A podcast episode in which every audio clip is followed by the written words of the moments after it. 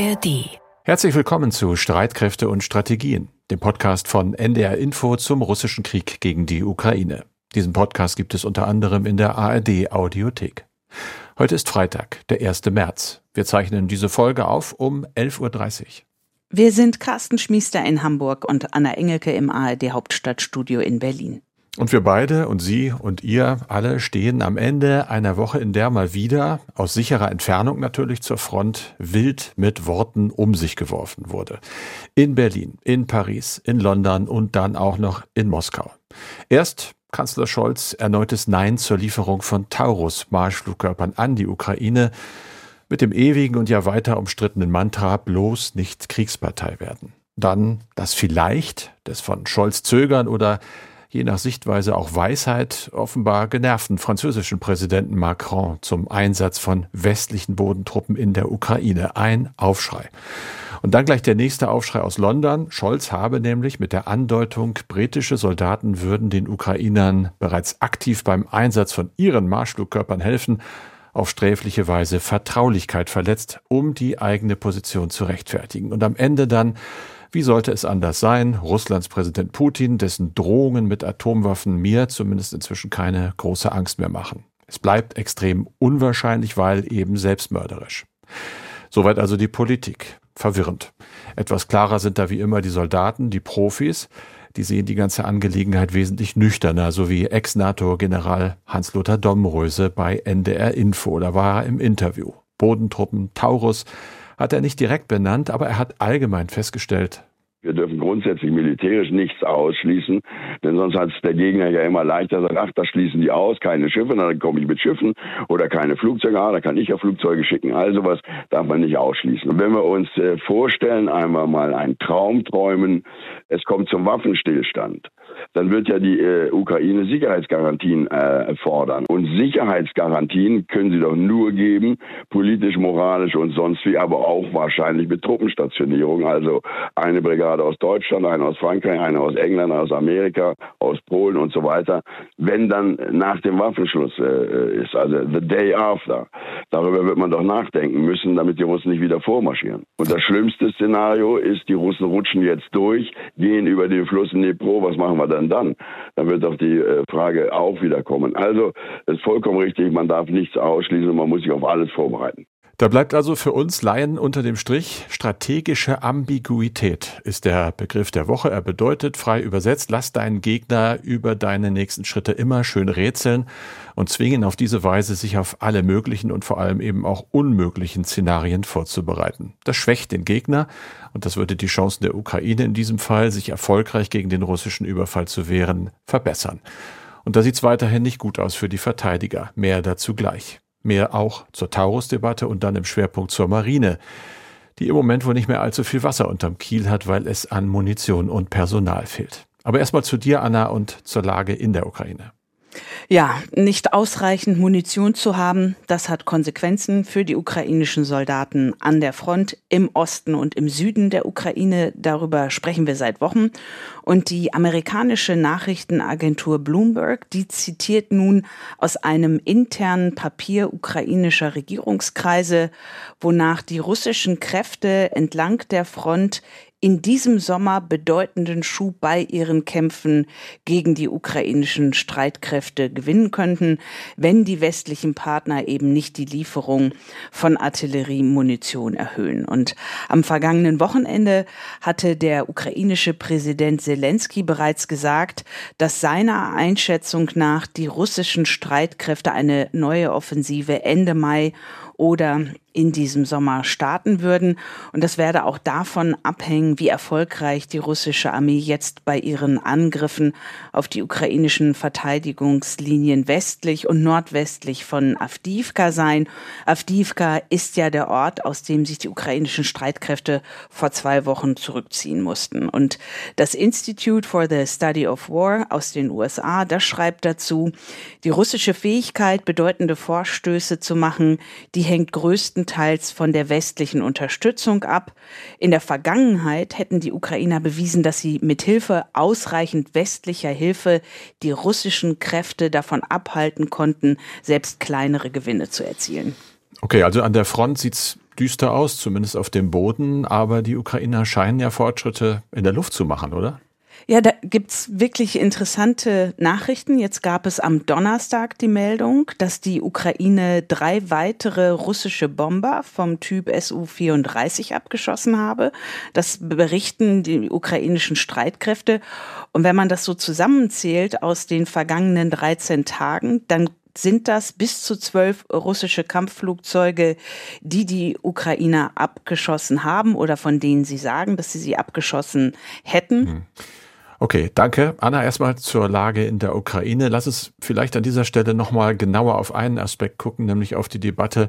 Und da sind wir wieder beim Marschflugkörper Taurus. Die geht ja munter weiter. Ja, also wir haben ja nach der Erklärung von Kanzler Scholz am Montag zu diesem Thema wirklich viele Mails bekommen. Das treibt unsere Hörerinnen und Hörer um dieses Thema. Und sinngemäß hatte ja Olaf Scholz am Montag argumentiert, dass Bundeswehrsoldaten weder in Deutschland noch in der Ukraine mit der Programmierung des Taurus für die Ukraine zu tun haben dürften.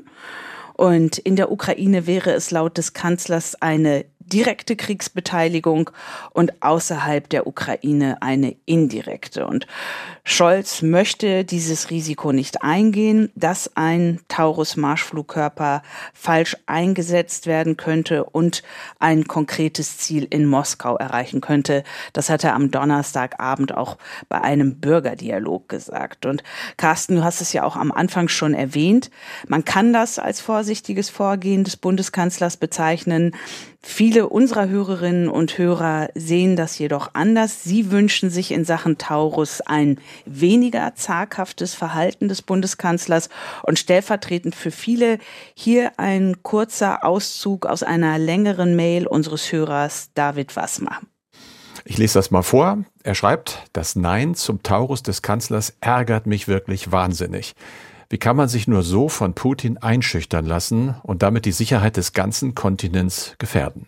Und dann führt David Wassmer in seiner Mail noch weiter aus und er endet dann mit diesem Gedanken. Im Übrigen gibt es tausend Anlässe, die Putin als Vorwand nehmen könnte, um Deutschland in den Krieg zu ziehen. Da er das nicht gemacht hat, zeigt das für mich eindeutig, dass er, Putin, kein Interesse an einem ausgeweiteten Konflikt hat. Scholz soll sich von Putins Drohungen nicht verängstigen lassen. Man möge ihm eine Churchill-Biografie geben, damit er lernt, was echte Führung in Kriegszeiten bedeutet. Ja, so viel David Wassmer und uns haben diese Woche von euch und von Ihnen auch einige Nachfragen zu Taurus erreicht, die wir hier aufgreifen wollen. Nochmal zur Einordnung. Die Ukraine hat auch deshalb im vergangenen Mai offiziell bei der Bundesregierung nach den deutschen Taurus-Marschflugkörpern gefragt, weil sie damit unter anderem russische Nachschubwege auf ukrainischem Gebiet zerstören will. Warum das wichtig ist, das hatte uns im vergangenen Mai der frühere US-General Ben Hodges sehr anschaulich erklärt. Ben Hodges hat damals sinngemäß gesagt, wenn man wie die ukrainische Armee nicht über so viele Soldaten verfügt wie die russische Armee, dann ist es wichtig, die Nachschublinien der Russen zu treffen, um eben die Versorgung mit Waffen oder Munition zu stören. Und es geht dabei um russische Nachschublinien weit hinter der Front, aber auf ukrainischem Gebiet. Das ist ja offenbar bisher auch die Auflage für die westlichen Waffen. Das gilt auch wohl für die britischen Storm Shadow und französischen Scalp, soweit wir das wissen. Ein Einsatzgebiet für die deutschen Marschflugkörper kann wegen ihrer Fähigkeiten auch die Landbrücke von Russland auf die von Russen besetzte ukrainische Halbinsel Krim sein. Diese schon so häufig erwähnte Kertschbrücke. Und darüber hatten ja auch Jana Puljerin und ich im vergangenen Podcast gesprochen. Und dazu hat uns unser Hörer Eckhard Schmidt Folgendes geschrieben.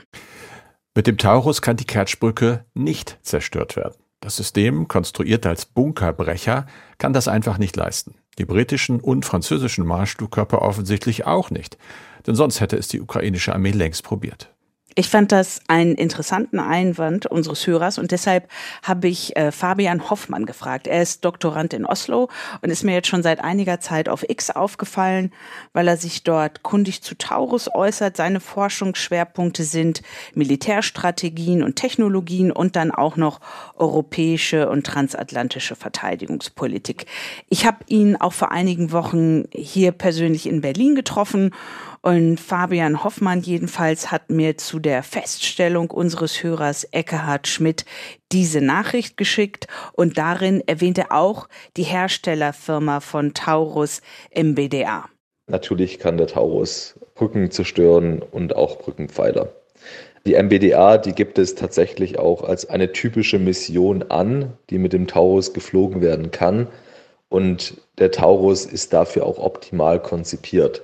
Der Grund dafür ist einfach, dass er in einem 45-Grad-Winkel die Brücke von oben anfliegen kann, dann das Brückendeck zerschlägt mit dem Penetrator, was in diesem Raketensystem drinne ist und dieser Penetrator dann eben auch in den Brückenpfeiler reinfliegt und dann hoffentlich den Brückenpfeiler zerstört.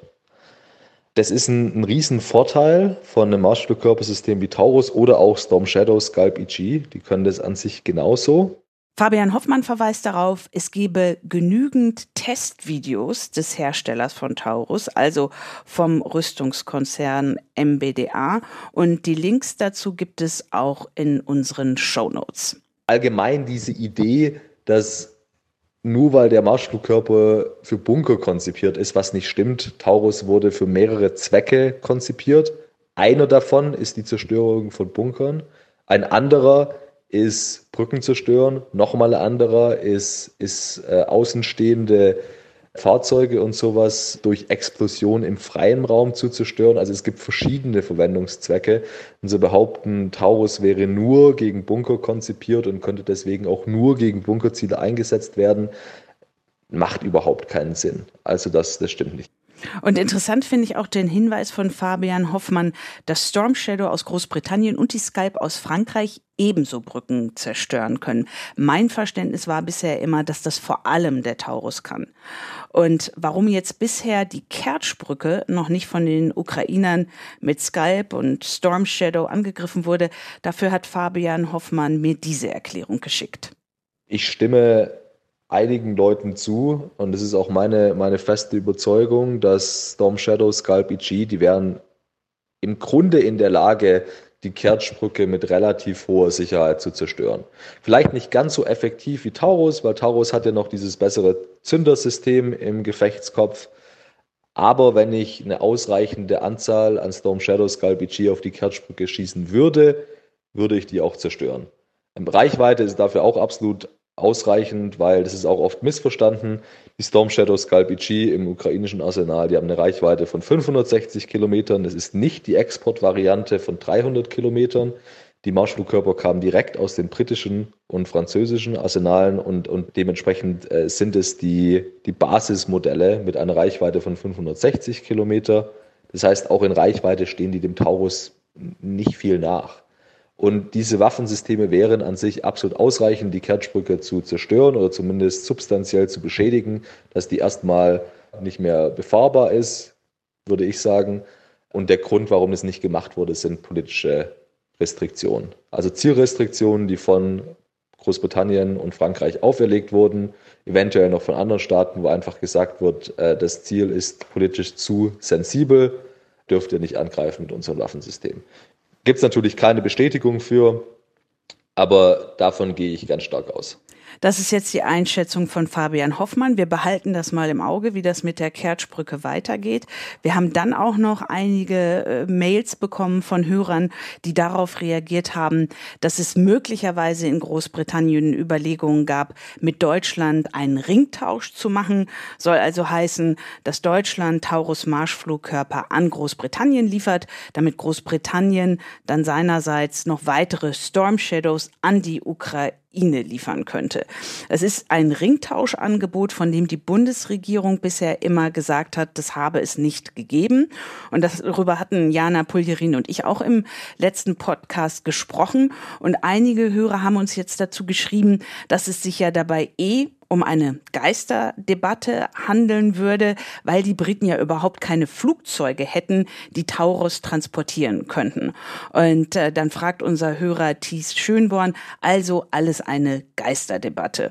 Und dazu habe ich mich auch mit Florian Hoffmann ausgetauscht. Hier ist es tatsächlich so, dass weder der britische noch der deutsche Eurofighter kann momentan Taurus tragen, abwerfen, bedienen.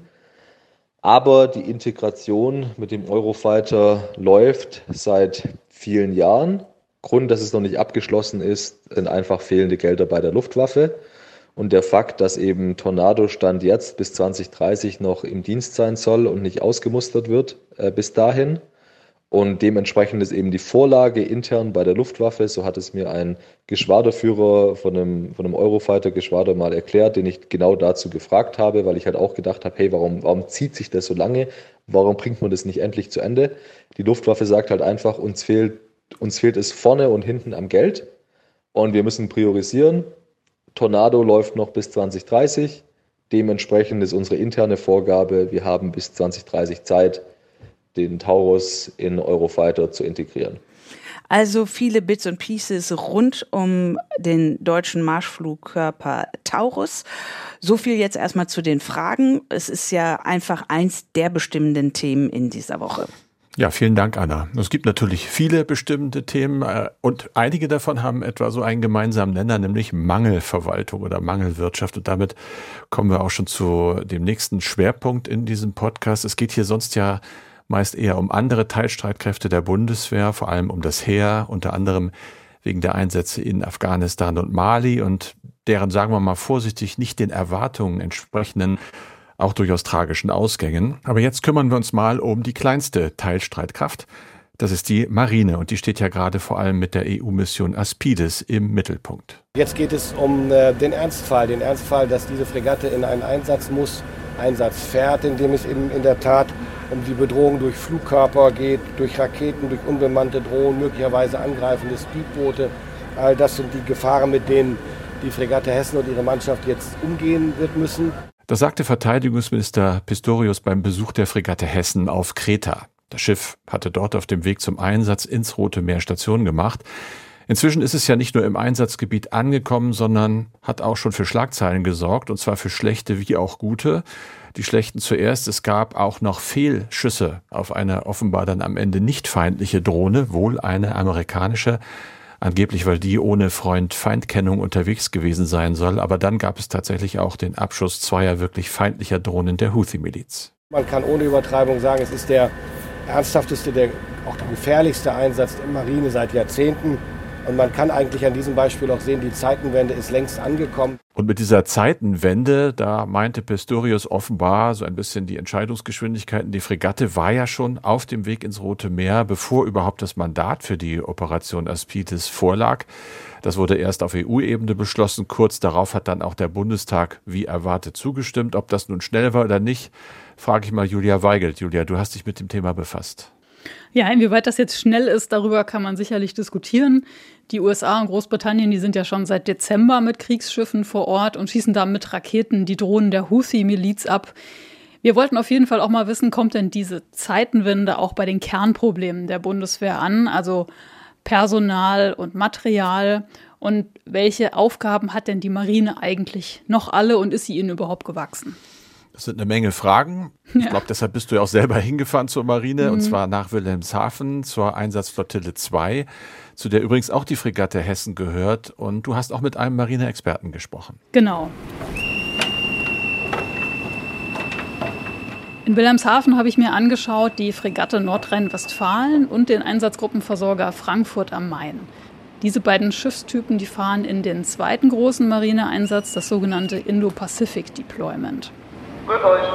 Ah, der Freunde, Einsatzflottille 2, Flottenadmiral Schulz ist an Bord.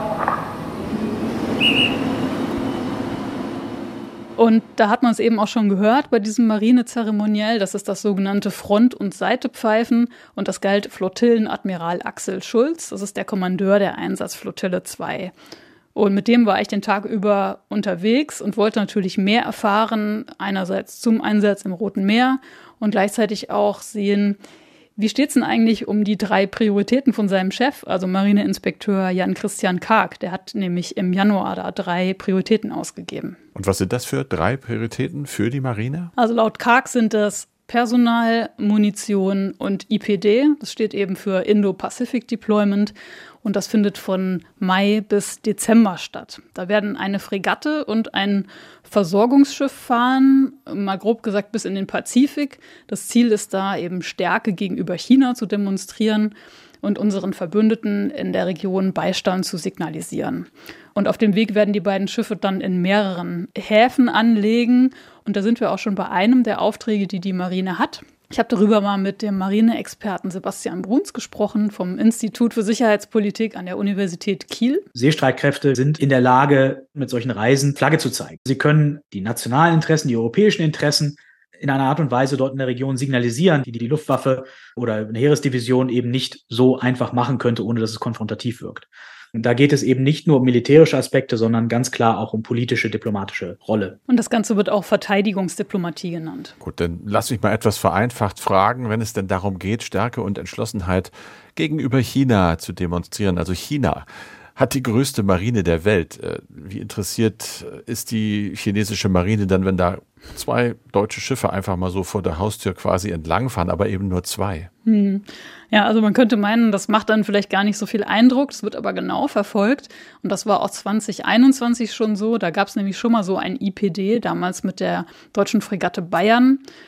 Und dass das auch die Anrainerstaaten ganz genau verfolgt haben, erzählt auch Sebastian Bruns. Übrigens nicht nur in der indopazifischen Region. Ich hatte 2021 die Gelegenheit, in Peru bei der peruanischen Marine auf einem Symposium einen Vortrag zu halten und wurde an jeder Ecke auf die Fregatte Bayern angesprochen, was mir die Augen geöffnet hat, weil natürlich auch Südamerika gewissermaßen die Gegenküste Chinas und Australiens ist und auch dort sehr aufmerksam verfolgt wurde, wie sich Deutschland als Handelsnation, als europäischer Player, als große Nation der NATO mit einer Fregatte einbringt und dort ein Zeichen setzt. Und genau so eine Fregatte, Julia, hast du dir in Wilhelmshaven ja mal ganz genau angeguckt. Genau, das ist die Fregatte Nordrhein-Westfalen. Die gehört zur sogenannten Baden-Württemberg-Klasse F125. Da hat die Marine vier von. Mal zur Orientierung, die ist so 150 Meter lang, 19 Meter breit ähm, wird betrieben im Mehrbesatzungskonzept. Das bedeutet, das Schiff kann so zwei Jahre im Einsatz sein und währenddessen lösen sich halt mehrere Crews dann nacheinander ab. Derzeit besteht die Besatzung aus 113 Soldatinnen und Soldaten. Und das Schiff, das hat hinten so ein Flugdeck für Hubschrauber, außerdem vier Schlauchboote für so 15 Leute von der Größe her. Das sind dann meistens Spezialkräfte. Das Schiff ist für Stabilisierungseinsätze ausgelegt, also sowas wie Embargo-Kontrollen oder auch Anti-Piraterie-Operationen. Äh, ist bisher aber noch nicht im Einsatz gewesen. Wie sieht es denn in so einem Schiff aus? Von außen kennen das ja relativ viele, aber wer war schon mal an Bord und drin, so wie du? Ja, also ich war da bei so einem Rundgang dabei mit Korvettenkapitän Konstantin Vetters. Das ist der erste Offizier an Bord und wir waren unter anderem in der Operationszentrale. Das ist ein Raum unter Deck, der so über die gesamte Schiffsbreite geht. Ein Raum mit ganz vielen Bildschirmen für die Radaranlagen, für die Funkverbindungen, für die Kommunikation mit anderen Schiffen. Und von hier aus wird dann im Ernstfall auch das Gefecht geführt, sagt Vetters. Die landläufige Meinung ist ja tatsächlich, der Kommandant befindet sich immer auf der Brücke und führt von dort oben das Schiff. So ein bisschen wie bei Raumschiff Enterprise. Der Kommandant sitzt im Kreise seiner Offiziere, lässt sich beraten und gibt dann die Befehle, was gemacht wird. Tatsächlich ist es eher so, dass der Kommandant sich unten in der Operationszentrale befindet. Dort hat er das beste Lagebild, weil er die eingehenden Informationen hat von allen Stellen, nämlich die eingehenden Informationen wirklich von außen, aber auch das Lagebild hat, was im Schiff passiert. Okay, also so eine Art Gehirn dieses Schiffes. So wird es dann ja auch wahrscheinlich auf der Fregatte Hessen ablaufen im Roten Meer, oder? Ich sag mal im Prinzip ja, wobei die Fregatte Hessen ja nochmal eine andere Ausstattung hat, was zum Beispiel die Flugabwehr angeht. Aber im Prinzip ist es schon ähnlich. Und ich wollte da noch mal wissen, wie viel Zeit hat man denn eigentlich, um zu reagieren? Also wenn man jetzt so eine anfliegende Rakete oder Drohne erkennt, bis sie dann tatsächlich das Schiff erreichen würde. Und dazu sagt Admiral Axel Schulz. Das ist sehr unterschiedlich. Also, hängt natürlich davon ab, ob Sie einen Überschallflugkörper haben oder Unterschall. Im schlechtesten Falle haben Sie nur wenige Sekunden, 10 bis 20 Sekunden. Das hängt davon auch ab, wie tief der Flugkörper angeflogen kommt. Im günstigsten Fall haben Sie vielleicht noch ein bisschen mehr als vielleicht eine Minute oder vielleicht sogar noch mehr. Und weil eben im Ernstfall alles so schnell gehen muss, ist halt eine gute Ausbildung und auch eine eingespielte Besatzung so wichtig. Und das hat mir Schulz auch während des Tages immer wieder gesagt, dass er da das komplette Vertrauen in seine Leute hat, in deren Ausbildung und deren Bereitschaft auch Höchstleistungen zu bringen. Ja, das kann man sich vorstellen bei dem Zeitdruck. Ne? Hohe Konzentration also, hohe Anspannung bestimmt auch, und zwar in der OPZ, also in der Operationszentrale, aber auch auf der Brücke. Nun hast du eben aber gesagt, eine der drei Prioritäten des Marineinspekteurs sei Munition, wie sieht's denn eigentlich damit aus, jetzt in einem Einsatz, in dem ja wahrscheinlich auch ordentliche Menge Munition gebraucht wird? Also das ist tatsächlich ein großes Problem. Das ähm, hat auch der Marineinspekteur Jan Christian Karg auf einer Tagung im Januar so ausgedrückt. Auch im Bereich der Beschaffung von Munition sind wir leider noch nicht da, wo wir hin müssen. Und mit dem Blick auf die aktuellen Munitionsverbräuche unserer Partner bei der Operation Prosperity Guardian mache ich mir große Sorgen um eine eventuelle Durchhaltefähigkeit unserer Einheiten. Und bei den Aktivitäten im Roten Meer sprechen wir noch nicht von Landes- und Bündnisverteidigung. Operation Prosperity Guardian, das ist die Bezeichnung der US-geführten Mission im Roten Meer. Die EU-Mission im selben Gebiet heißt ja Operation Aspides. Und ich habe jetzt im Laufe der letzten Wochen mit mehreren Marineoffizieren mal gesprochen, wollte mal wissen, was heißt das denn eigentlich, wenn Kark hier von großen Sorgen bei der Durchhaltefähigkeit spricht. Und ich muss sagen, also nachdem ich die Antworten gehört habe, habe ich dieselben großen Sorgen. Hm. Was waren denn die Antworten? Da hieß es, die Fregatte Hessen ist jetzt zwar voll aufmunitioniert in den Einsatz gefahren. Da sind zum Beispiel drei verschiedene Sorten an Raketen an Bord. Aber wenn die verschossen sind, gibt es nur noch für eine Sorte ein bisschen Nachschub und für die anderen beiden gar keinen Nachschub mehr. Verstehe ich das jetzt richtig? Da ist dann einfach Ende Gelände? ja, also große Augen, ja, so habe ich dann auch geschaut. Mhm. Und ich habe äh, auch mal Admiral Schulz gefragt, was er denn dazu sagt. Wir können nicht, ich sag mal, unendlich lange da stehen, die Schiffe immer wieder ausrüsten, sondern wir haben, das ist bekannt, eine begrenzte Anzahl an Flugkörpern, sodass wir derzeit den Einsatz begehen können. Aber irgendwann werden uns auch, wird uns die, gerade die Hochwertmunition auch ausgehen. Ich meine, der Einsatz wird irgendwann mal, wenn wir keine Munition, wenn wir alles verschossen haben sollten, was wir haben, wird der Einsatz ohnehin beendet sein für uns. Das geht ja nicht anders. Wir können ja Schiffe nicht munitioniert sozusagen hinschicken. Ja, und jetzt ist es ja so, die Bundeswehr ist ja nicht alleine im Roten Meer. Ähm, vielleicht gibt es auch Nachschub von anderen Nationen, USA oder Großbritannien. Vielleicht dauert der Einsatz auch kürzer als gedacht. Und ähm, die Sicherheit der Soldatinnen und Soldaten an Bord ist also nicht gefährdet. Aber es sendet eben doch ein Signal in Sachen Abschreckung in Richtung Russland, wo man sagt, mit diesem Munitionsmangel, das ist eigentlich eher ein Signal der Schwäche, ja. Wir haben ja mehrmals schon davon gesprochen. Mehrere Analysten gehen davon aus, dass Moskau vielleicht in fünf bis sechs Jahren seine Invasionspläne auch auf die NATO-Mitglieder im Baltikum ausweiten könnte. Und da wäre dann, in so einem Szenario wäre die deutsche Marine ja noch viel intensiver gefordert als derzeit im Roten Meer. Hui, ich meine, wir haben schon öfter mal geredet über das Thema Munition. Das ist ja nicht nur bei der Marine auch ein Thema natürlich, auch mhm. beim Heer, auch bei der Luftwaffe. Aber hier wird es jetzt mal so richtig greifbar. Das ist schon heftig, was du da erzählst. Jetzt hatte aber der Marineinspekteur ja noch eine dritte Priorität dieses Jahr. Worum geht's da? Hören wir noch mal rein. Auch in der schwierigen Frage, mehr Personal an Bord zu bringen, und äh, Sie alle merken das täglich, machen wir noch keine Fahrt über Grund.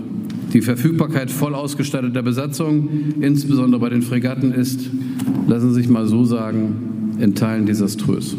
Ja, und auch hier übertreibt Karg nicht. Ich habe mal Admiral Schulz gefragt, wie ist denn so eigentlich die Dienstpostenbesetzung bei Ihnen? Aber bitte nicht schön gerechnet, also mal ohne die Leute, die dann auf monatelangen Lehrgängen sind oder in Elternzeit, sondern bitte mal nur die Leute, die tatsächlich da sind. Das wird auch Antretestärke genannt.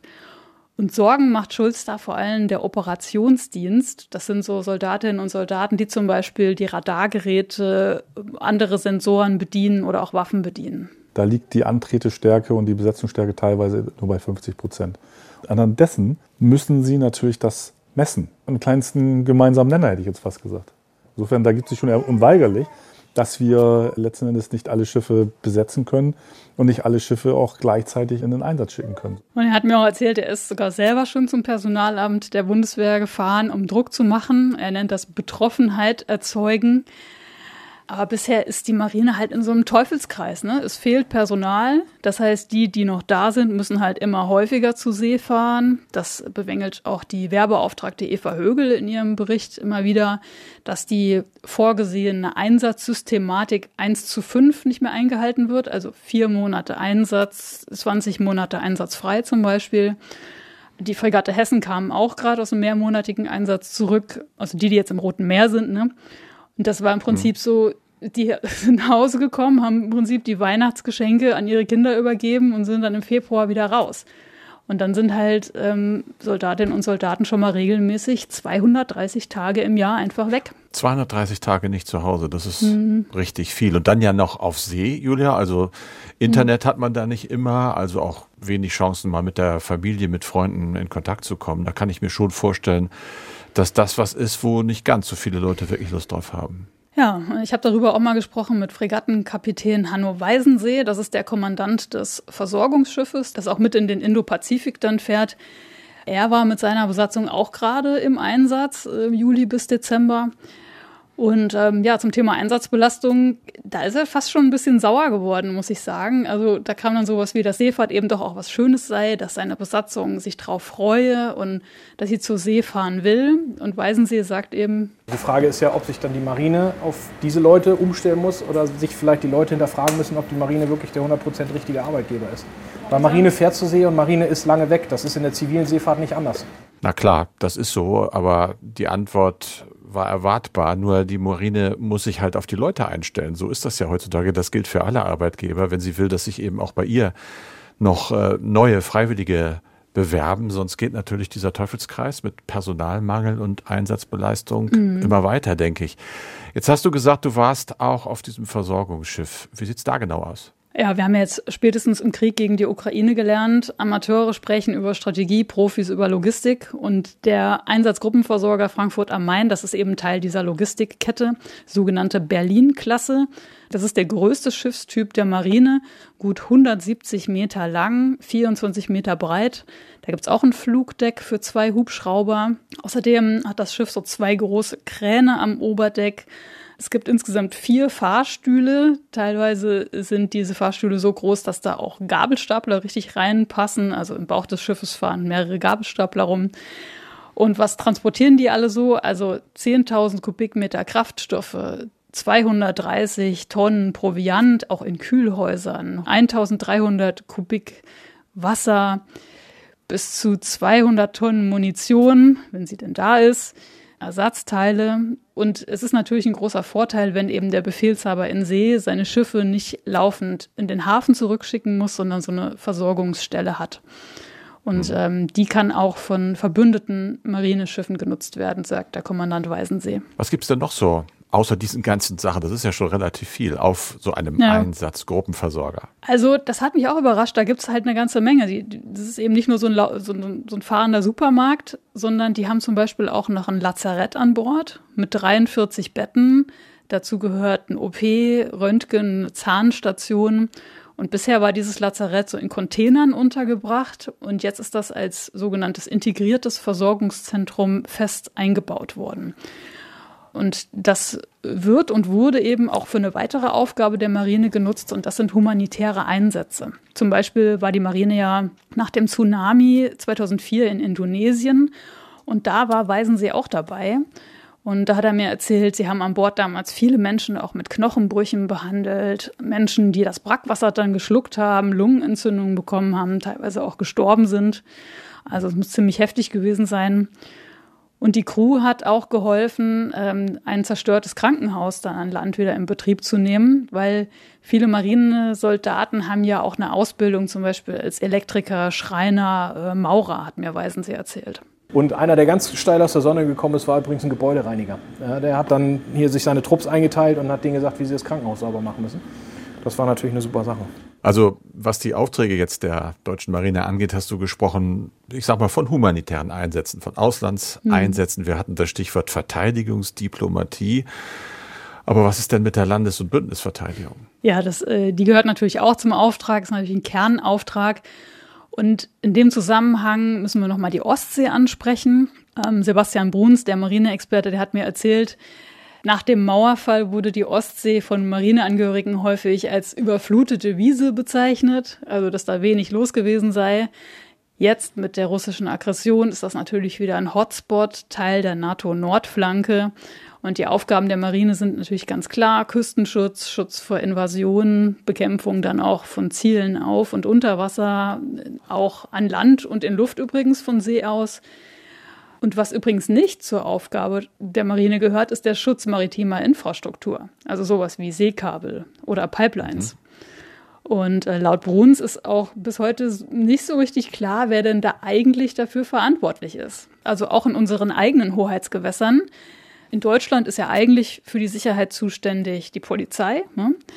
Aber es dürfte klar sein, dass ja zum Beispiel die Wasserschutz Polizei Mecklenburg-Vorpommern da auch nicht der richtige Ansprechpartner ist. Einigermaßen klar. Soweit ich weiß, haben die auch viel zu wenig Schiffe für so eine Aufgabe. Die Marine mhm. hat ja auch so wenig Schiffe wie noch nie in ihrer Geschichte, aber doch etwas mehr. Und äh, ist da nicht geplant, dass es noch mehr Schiffe werden sollen, auch mit Geld aus dem sogenannten Sondervermögen? Ja, ich sage ja immer lieber Sonderkredit, aber ja, ähm, die Marine bekommt neue Schiffe Mal ein paar Beispiele hier. Das gehören zum Beispiel vier Fregatten dazu, F-126. Da ist im Dezember jetzt der Baubeginn gewesen. Der Vertrag wurde schon 2020 geschlossen. Dann zwei neue U-Boote. Da war im September Baubeginn drei Aufklärungsschiffe, sogenannte Flottendienstboote. Dem hat der Bundestag schon 2021 zugestimmt. Und auch acht Seefernaufklärer. Das sind Flugzeuge, die eben die Meere überwachen, unter anderem U-Boote finden sollen. Da waren ursprünglich fünf geplant, da sind jetzt drei aus diesem Sonderkredit nochmal dazugekommen, sodass es insgesamt eben acht sind. Und was du jetzt an der Aufzählung eben schon siehst, vieles davon war einfach schon länger geplant. Und marineintern heißt es, dass eben 80 Prozent der Projekte, die eigentlich schon vorher bewilligt waren, dann in dieses sogenannte Sondervermögen einfach geschoben wurden. Und ähm, ich habe mal mit Sebastian Bruns auch darüber gesprochen. Der hat noch einen weiteren Aspekt dazu, der sagt, die Marine hat als Abschiedsgeschenk der Großen Koalition 2021 noch viele Zusagen für Rüstungsprojekte bekommen und sei dann aber überrascht gewesen von diesem neuen Geldsegen. Und ähm, das in einer Situation, in der die Führungsstäbe der Marine eben zu dünn besetzt seien und die mit der Planung der Einsätze schon ausgelastet gewesen seien. Und wenn man damit den ganzen Tag beschäftigt ist und immer weniger Personal auch in diesen Stäben hat, dann fällt diese strategische Planung, welche Schiffe brauchen wir eigentlich jetzt oder müssen wir jetzt bestellen, weil wir sie eben 20, 30 Jahre im Einsatz haben werden, das fällt hinten drüber. Und da fehlt mir ein Stück weit der strategische Ansatz, sowohl aus der Marine selbst als auch aus der Politik. Gut, das kann ich verstehen, nachvollziehen, mehr Vorausschau. Das ist ein bisschen Teil dieses Fazits für mich erstmal. Welches Fazit ziehst du denn noch aus deiner Recherche? Also könnte man natürlich jetzt viel dazu sagen. Ich beschränke mich mal auf zwei Punkte. Erstens Personal. Wir haben jetzt gemerkt, die Lage ist dramatisch. Ne? Wir haben gehört, die Marine hat mhm. schon jetzt Schiffe, die sie nicht mehr fahren kann, weil die Leute fehlen. Dienstposten sind teils nur zu 50 Prozent besetzt. Und die Marine kann ihr Personalziel also wirklich nur erreichen, wenn sich alle Bevölkerungsgruppen willkommen fühlen. Beispiel Frauen, bei denen ist das zu wenig der Fall. Es ist gerade eine neue Bundeswehrstudie rausgekommen, die Anzahl junger Frauen, die die Bundeswehr als attraktiven Arbeitgeber sehen, ist in den letzten fünf Jahren um die Hälfte gesunken, auf 36 Prozent. Also hier muss die militärische und politische Führung wirklich maximal umsteuern und beginnen, den Frauen, den Soldatinnen zuzuhören und ihre Bedürfnisse auch ernst zu nehmen, anstatt so zu tun, als würde Geschlecht keine Rolle spielen. Zweiter Punkt ist ja das Thema Aufrichtigkeit bei Aufgaben und Grenzen auch des Militärs. Also Militär ist teuer. Die Kosten einer dieser Raketen, die die Fregatte Hessen im Roten Meer wahrscheinlich verschießen wird, die werden so auf 1,5 Millionen Euro geschätzt. Eine Rakete. Also 100 Stück, 150 Millionen Euro. Und eine neue Analyse der Stiftung Wissenschaft und Politik sagt auch, dass Deutschland und seine Partner eben nicht über die militärischen Fähigkeiten verfügen, diese Houthi-Angriffe dauerhaft abzuwehren. Das heißt, wir müssen mehr den Fokus darauf setzen, eine Welt zu schaffen, die für alle funktioniert. Nicht nur für den Westen, weil das Militär kann solche Konflikte nicht lösen, sondern nur zeitlich begrenzt eindämmen und das kostet eine Menge Geld. Und mit diesem Geld und mit dem politischen Willen könnte man auch gleich die Ursache von Konflikten angehen. Das ist deine Meinung. Da könnte man jetzt noch mal wieder eine Stunde drüber diskutieren. Wir wissen alle, Fall. die Houthi sind vom Iran gesteuert und das ist die große Weltpolitik. Das sind die großen Konflikte, die da im Moment äh, ja ausbrechen eigentlich und die zumindest aus aktueller Sicht natürlich mit reiner Verhandlungspolitik auch nicht zu lösen sind. Aber interessant und gut, dass du es auch mal ansprichst. Militär hat eben Grenzen. Das ist ganz klar. Da muss man nur gucken, dass man irgendwie das eine nicht aus den Augen verliert, wenn man das andere denkt. Schwierig bleibt es hm. auf jeden Fall. Dankeschön, Julia, für deine Recherchen. Ein kleiner Nachtrag noch. Wir hatten ja, das ist nicht unüblich, Ihre Recherchen online schon mal vorab veröffentlicht und darauf gab es eine Reaktion des Marineinspekteurs Jan Christian Karg. Da ging es um die Munitionsfrage der Fregatte Hessen. Er hat jetzt nachgelegt und gesagt auf unsere Berichterstattung hin, dass für den Einsatz doch ausreichend Munition vorhanden sei. Wörtliches Zitat, wir werden zeitnah Munition nachführen. Dann hatte Julia noch mit Sebastian Bruns länger gesprochen. Das komplette Interview dazu, das finden Sie, das findet ihr dann in unseren Shownotes. Ja, und wir melden uns am Dienstag wieder, dann unter anderem mit einem Gespräch über den neuen NATO-Partner Finnland. Nächste Woche ist auch der Verteidigungsminister unterwegs in Finnland, in Schweden und in Norwegen. Und bis dahin bis nächsten Dienstag freuen wir uns wie immer über Anregungen, über Lob und Kritik. Alles bitte per Mail an streitkräfte.ndr.de. Es verabschieden sich Carsten Schmiester und Anna Engelke. Und jetzt noch ein Tipp für die Audiothek. Dort gibt es den Podcast Organisiertes Verbrechen. Der Raub unserer Wälder ist eines der lukrativsten Geschäfte der organisierten Kriminalität, obwohl der Wald unsere Lebensversicherung in der Klimakrise ist. Im Podcast Gestohlener Wald haben wir euch mit auf eine Recherchereise genommen. Zu windigen Händlern von illegalem Tropenholz, auf Messen voller Luxusjachten und zur Holzmafia in den rumänischen Karpaten. Das ist jetzt ein Jahr her. Was ist seitdem passiert? Haben unsere internationalen Recherchen irgendwas verändert? Antworten darauf hört ihr in der neuen Update-Folge von Gestohlener Wald.